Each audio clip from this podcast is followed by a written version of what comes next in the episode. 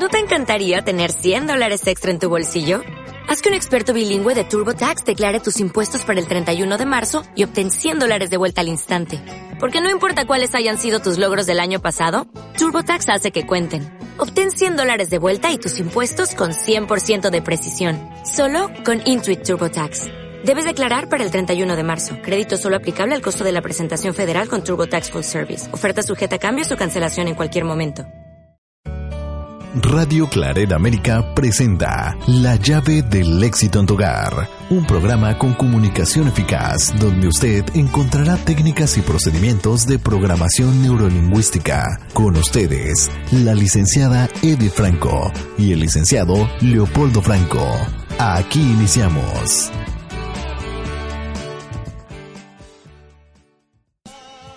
Queridos amigos de Radio Claridad América, es un, un, placer saludarlos y estar nuevamente con ustedes en este su programa, La llave del éxito en tu hogar.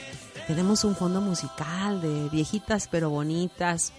Por ahí los Yonix, espero que les guste esta canción maravillosa que nos va a estar acompañando durante este programa precisamente en la parte número 2 de Relaciones Tormentosas. Les agradecemos infinitamente a nuestros panelistas que nos acompañaron en el programa anterior, que hicieron un espacio en su tiempo para venir aquí a nuestros estudios de la llave del éxito eh, para poder grabar esta segunda parte y tenerla al alcance de tu mano en la comodidad de tu hogar. Acuérdate que Llave del Éxito es un programa diseñado en tu idioma y en tu cultura y también el día de hoy nos acompaña una nueva panelista. Eh, primeramente quiero darle la bienvenida a Mónica. Mónica, ¿cómo estás? Es un placer recibirte aquí en el estudio de Llave del Éxito en tu hogar. Bienvenida seas. Hola, ¿qué tal? Muchas gracias. Un placer estar aquí con todos ustedes. Gracias, Mónica, por estar con nosotros. Hola, Vero, ¿cómo te encuentras? Gracias por venir nuevamente con nosotros aquí a los estudios. maestra. Muchísimas gracias por la invitación nuevamente. Es un placer para mí. Muchísimas gracias. Sagnite, ¿cómo te encuentras? Gracias por estar con nosotros nuevamente aquí en los estudios de grabación de Llave del Éxito. Hola, maestra. Pues yo me encuentro excelentemente bien. Muchísimas gracias por la invitación. Y pues bienvenidos a todos los radioescuchas. Gracias, Luis. Gracias por estar nuevamente con nosotros, haber hecho un espacio en tu agenda. Claro que sí, para mí es un honor compartir con ustedes, con todos mis compañeros y bienvenidos a la llave del éxito en su hogar. Así es amigos, pues bienvenidos sean y espero que puedan compartir con nosotros estos 25 minutos de Relaciones Tormentosas parte 2. Así es amigos, también yo quiero saludarlos, desearles que se encuentren muy bien donde quiera que estén ustedes. Y bueno, pues eh, el tema del día de hoy es la continuación de la semana pasada. Y bueno, relaciones tormentosas es un tema realmente que amerita que sea atendido. Y bueno, pues vamos a escucharlo con gusto y esperar que el día de hoy nuestros panelistas tengan algo bueno que te pueda servir para tu vida, experiencias personales, reales de la vida diaria. Así es, queridos amigos, pues la semana pasada empezamos un tema muy interesante acerca de las relaciones tormentosas que como seres humanos ni siquiera decidimos entrar en ellas, pero cuando acordamos ya tal vez la bola es tan grande que no sabe uno en qué momento tratar de salirse de ella por la fuerza, por la inercia que por sí misma lleva y que se va alimentando a través de la conducta diaria. Es muy lamentable vivir en una relación tormentosa porque hay un desgaste emocional, hay desgaste físico, eh, empiezan a haber sentimientos negativos, empieza a haber una alta tensión en la casa y pues obviamente todo esto tiene consecuencias en la vida familiar porque se convierte en un ciclo vicioso en donde hay procesos de aislamiento y procesos de acercamiento. Es muy probable que los hijos eh, empiecen a manifestar algunas conductas con trastornos, sea de tipo emocional, conductual o de pensamiento, y es precisamente porque se vive en un medio no grato. Entonces, eh, la semana pasada, en nuestro programa anterior, estábamos hablando de eso tan importante como en la actualidad muchos jóvenes ni siquiera quieren contraer un compromiso del matrimonio, precisamente porque es más fácil retirarse simplemente que enfrentar un proceso extremadamente tormentoso, como si no hubiera sido suficiente la vida, como es el proceso del divorcio, porque para muchas personas se hace eterno y se hace desgastante, mucho más desgastante de lo que ya se vivió. Eh, en esta situación yo, yo me gustaría iniciar que nosotros pudiéramos eh, de qué manera nosotros pudiéramos explicarle a nuestros hijos, y es un gran esfuerzo, ¿eh? cuando se vive en medio de una relación tormentosa, que todo está bien. ¿Cómo pudiéramos decirles, tú tienes que estar bien, tú no te involucres, no formes parte de uno de los dos bandos, porque se hacen dos, dos grupos? Y es bien lamentable, eh, yo les comentaba a nuestros eh, compañeros invitados el día de hoy fuera de micrófonos, que yo formé parte de, yo viví dentro de una familia que fue una, una relación tormentosa entre mis padres. Esa relación tormentosa pues empezó a ser eh, como si fueran dos grupos, dos bandas, dos, dos guerras de poder. Algunos estaban por parte de mi papá, casi ninguno, porque mi papá fue el que perdió y la mayoría nos fuimos del lado de mi mamá, apoyar a mi mamá porque veíamos lo que más pasaba en el interior. Eh, yo recuerdo que dejé de hablarle a mi padre por más de 15 años en paz descanse, precisamente por haber formado parte de un grupo, haberme hecho del lado de mi mamá. Pero cuando yo conocí programación neurolingüística yo me di cuenta que yo había cometido un error bien grande, me dejé llevar por el sentimentalismo, por la fragilidad, por la debilidad.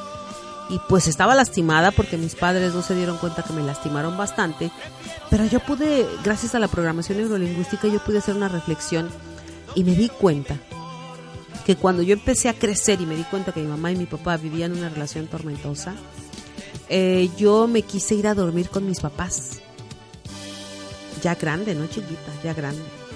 Y yo recuerdo palabras que yo escuché de la boca de mi madre eh, en la noche, en espacios de ellos, pero que yo estaba en la habitación, que eran sumamente fuertes para, para mi padre.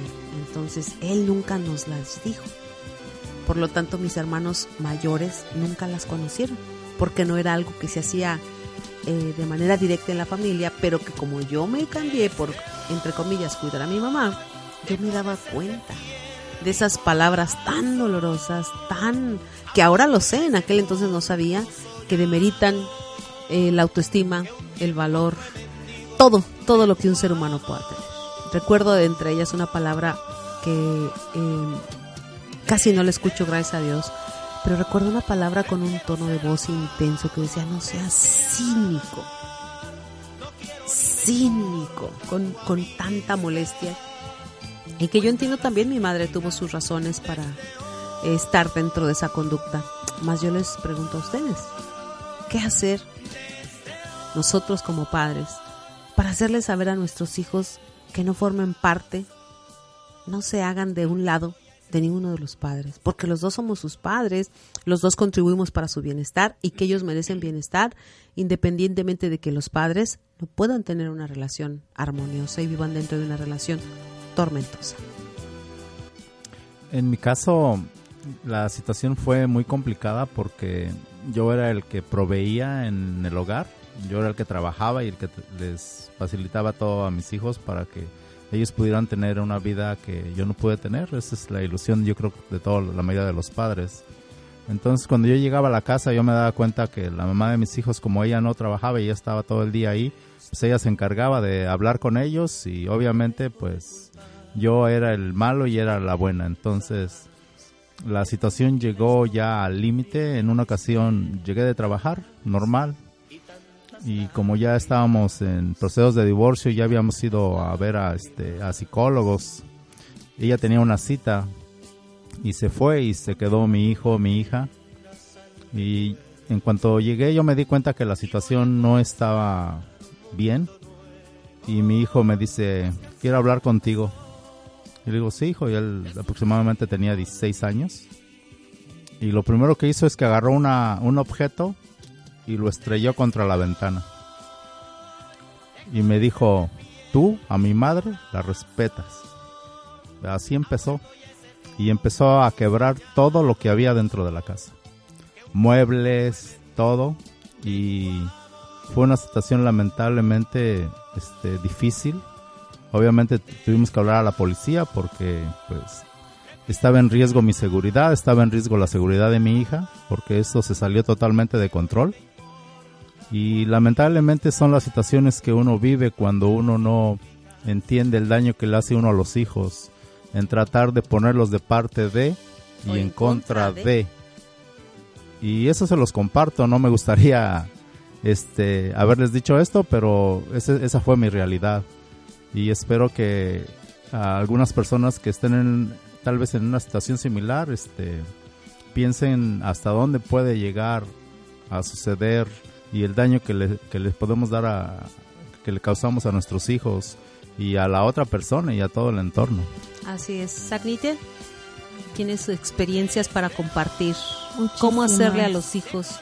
¿Qué decirles para que ellos no formen parte de? Porque ya cuando acordamos, yo, yo me veo como hija, estamos de acuerdo, y yo no supe en qué momento me acepté formar parte de un grupo. Pues en mi caso, cuando mis hijos eran pequeños, ah, me preguntaban que por qué su papá se enojaba tanto, por qué peleábamos y yo solamente les decía, su papá es muy amoroso, pero él no aprendió a amar. Eso era lo que yo les decía y trataba de decirles, su papá los quiere mucho, nada más que está enojado porque su mamá no le enseñó a cómo abrazarte, hay que enseñarle a nosotros. Entonces, cuando eran pequeños, así como que era mi modo de protegerlos ya ahora de mayores, pues ya no pude. y ah, recuerdo cuando ya tuve la, el valor de dejarlo, pero yo no quería separarnos. O sea, yo quería queda- quedarnos juntos como amigos por el bien Como de mis padres de hijos. tus hijos. Sí. Porque eso nunca se termina, esa relación no se termina y debería de haber una muy buena relación de comunicación por los hijos. Y entonces, am, claro que sí. Entonces, am, él no, yo le dije, vamos a vivir juntos como roommates, como le decimos aquí, y, y vamos a criar nuestros hijos, ya casi se van a la universidad. Y él no aceptó, él quería eh, seguir conmigo. Y yo como puse un alto, como platicaba Verónica en el- en- antes de comenzar el radio, eh, él no aceptaba, él quería fuerzas ah, estar conmigo y ahí era el conflicto peor que antes. Entonces mi hijo mayor, eh, cuando su papá me comenzaba a decir cosas, eh, mi hijo mayor, pues ya de 17 años, 10 sí, 17 años, grande, de 6 pies, con 2 pulgadas, se metía en medio y decía, no, tú no le vas a pegar a mi mamá, o, a- o para. Era un conflicto, yo me tenía que meter en medio, agarrar a mi hijo mayor, y mi hijo pequeño tenía que agarrar a su papá. Entonces era una tensión tan fuerte. Cuando yo dije, yo me voy, ya no puedo más, fue cuando un día mi hijo mayor, eh, el papá empezó a discutir conmigo otra vez. Yo solamente me quedaba callada, ya no quería discutir, pues en realidad en mi mente ya no estábamos juntos. Entonces cuando el papá me empezó a decir cosas, recuerdo muy bien a mi hijo mayor. Él estaba sentado en el comedor y de pronto se levantó, agarró a mi ex esposo de, a su papá de- del cuello y le dijo, ¿sabes qué papá? De hoy en adelante ya no te voy a decir nada, dile a mi mamá lo que tú quieras, pero sí te voy a decir algo, si tú tocas a mi madre, te quiebro. Cuando yo escuché esas palabras, yo me quedé en shock y dije, yo me voy, porque yo no quiero que mi hijo le vaya a faltar a su papá más de lo que ya. Y fue cuando decidí alejarme. Eh, desgraciadamente o afortunadamente, eh, no entendí ahora, no entiendo por qué ahora mi hijo se quedó con su papá. Y tiene como un año que no me habla mucho. Y, y yo no entiendo por qué se quedó con él, si fue él. Bueno, pero ahora entiendo que es mi percepción, ¿verdad? De que, ¿por qué se quedó con él y no conmigo? Si Supuestamente me estaba defendiendo. Claro, no, es, es complicado. Probablemente Poquito. muchas veces los hijos nos hacemos del lado de quien vemos que va a necesitar más ayuda, del que se siente pobrecito, se va a quedar solo, que lo va a apoyar. Entonces muchas veces tomamos esas decisiones también por inexperiencia. Vero, Maestra, yo tuve una experiencia em, después de tener un proceso de seis años de divorcio. Este, los últimos años cuando yo realmente me decidí pedir ayuda para empezar el proceso, eh, mi hijo menor empe- empezó a tener unas conductas igual como las de Luis, con la experiencia que tuvo con su hijo. Eh, mi hijo menor empezó a tener crisis y su reacción era quebrar todo lo que estaba eh, al alcance en cuestión de segundos deshacía todo una sala. Y entonces a mí me daba muchísimo miedo y, lo que empecé a hacer es hablarle a la policía, hacer reportes, porque cuando empezaba a pasar, eh, su papá no me creía, me decía, es nada más un enojo, este, hasta que él vio eh, las paredes rotas, las puertas rotas, este, cosas así Y yo decía, es que él se va a lastimar y me va a lastimar y puede lastimar a alguien, porque también empezó a hacerlo en la escuela. Entonces, gracias a que eh, yo tuve mucho apoyo con la escuela, empecé a pedir ayuda para él.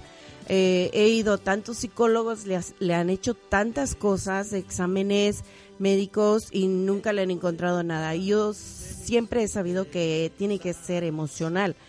Entonces pedí ayuda en algunas iglesias, este, eh, he ido a tantos lugares desde que él estaba pequeño. Entonces, este, hasta que dije, esto es lo último que voy a yo a pasar. Un día eh, le dije, voy a llevarlo a un psicólogo cristiano que me apoye. Y él tiró el grito al cielo y me los escondió. Y, y yo tuve que tomar la decisión en ese momento de rescatar a mis hijos a pesar de lo que nos estábamos pasando en casa. Yo no, no sentía como madre ya eh, la conexión que yo tenía con mis hijos y, y ya no podía hablar con ellos como antes. Entonces, porque yo tomé decisiones, yo empecé a hablar a la policía, como que hablar a la policía era malísimo para nosotros. Mis hijos le tenían pavor a la policía porque decían que nada más venían a, porque yo era mi idea nada más. Entonces, este, ah, pasé el proceso del divorcio y gracias a que yo inicié en la llave, entiendo por qué pasaron las cosas como pasaron y por qué durante casi dos años yo no tuve esa comunicación y esa conexión con mis hijos. Ahora que mi hijo, el pequeño, ah, tiene 14 años, eh, él está viniendo a la certificación, ha venido a varias sesiones privadas, este, él sabe lo que estoy haciendo, con qué personas me estoy envolviendo, eh, ya está abriendo camino a que yo pueda hablarle y explicarle que todo va a pasar, que todo es momentáneo y que él tiene el poder de tomar la decisión para su tranquilidad. Y eso nos ha ayudado muchísimo a conectar a él y a mí.